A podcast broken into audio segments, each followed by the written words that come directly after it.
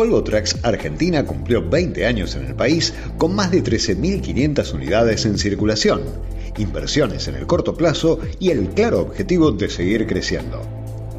Corría el año 2001 y en medio de un contexto difícil político y económico, Volvo Trucks decidió instalarse localmente como filial dependiente de Brasil. Hasta ese momento, Renca era el importador autorizado, que tenía su base en San Justo y comercializaba unidades importadas desde Suecia y Brasil, siendo el NL10 el modelo más emblemático. Luego llegaron los primeros NH y su versión frontal, FH, hasta que la casa matriz decidió dejar de comercializar camiones con trompa al mismo momento que se instaló definitivamente en Argentina. Las intenciones de Volvo eran concretas en cuanto al comienzo y a su futuro, y así lo expresaba en esa época. Argentina es un país muy importante para las operaciones de Volvo en el continente. Volvo cuenta con una tradición en el mercado local y las ventas en ese país van en aumento y por esta razón hemos invertido continuamente allí. El papel de Argentina en nuestro plan de negocios es cada vez más relevante transportistas argentinos son cada vez más profesionalizadas que requieren camiones con niveles más altos de tecnología y mejores ratios de eficiencia energética. Nuestros vehículos son ideales para el mercado argentino. El año 2003, sin dudas, fue uno de los más importantes para Volvo, ya que realizó el lanzamiento de la nueva gama FH y NH, camiones extrapesados para la ruta, y el FM, mayormente utilizado para transporte de combustible. Además, presentó en Fenatram, Brasil, los semipesados BM, que también arribaron a nuestro país. Nunca lanzamos tantos productos de una sola vez, comentaron. Esto se dio dentro del marco de un fuerte programa de inversión de 100 millones de dólares para la ampliación de las operaciones locales. Ya más afianzado y con importantes proyecciones, Volvo ingresó en el competitivo segmento argentino de las 17 toneladas con el BM. Este fue el primer camión de la marca equipado con un motor MWM de origen brasileño 100%, lo que generó una cierta reticencia en algunos transportistas puristas de la marca sueca, luego refutada y que tuvo como otra característica distintiva una avanzada caja de cambios, cuya selectora de marchas tenía la virtud de ser comandada por cables y no por las antiguas varillas, volviéndolo un vehículo muy fácil de manejar aún sin la presencia de la transmisión automatizada.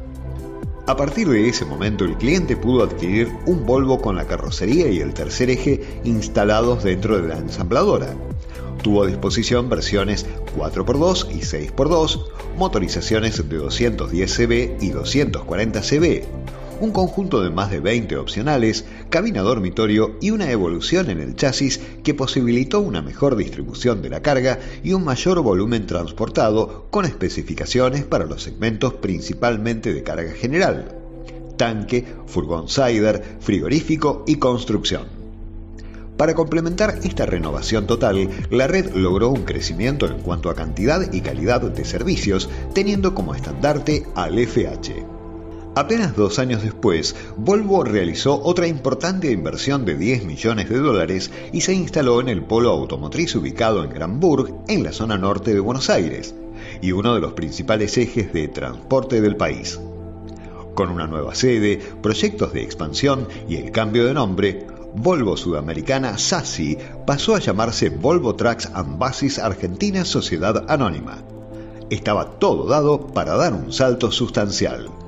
El nuevo predio se levantó en un lote de 20.000 metros cuadrados en una locación ideal y significó la mudanza desde San Justo, oeste, a la vidriera norte del ingreso del transporte a Buenos Aires.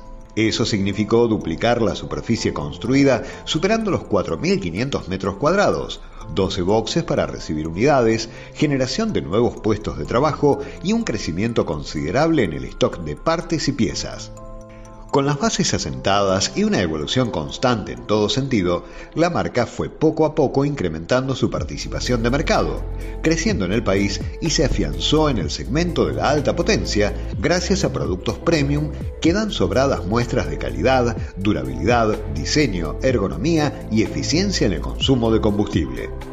Otro año histórico fue 2015, Volvo Trucks presentó en aquel entonces una completa renovación de sus modelos adaptados para las normativas Euro 5, que sumó también la incorporación de mayor tecnología como el sistema de gestión de flotas denominado Dynafleet.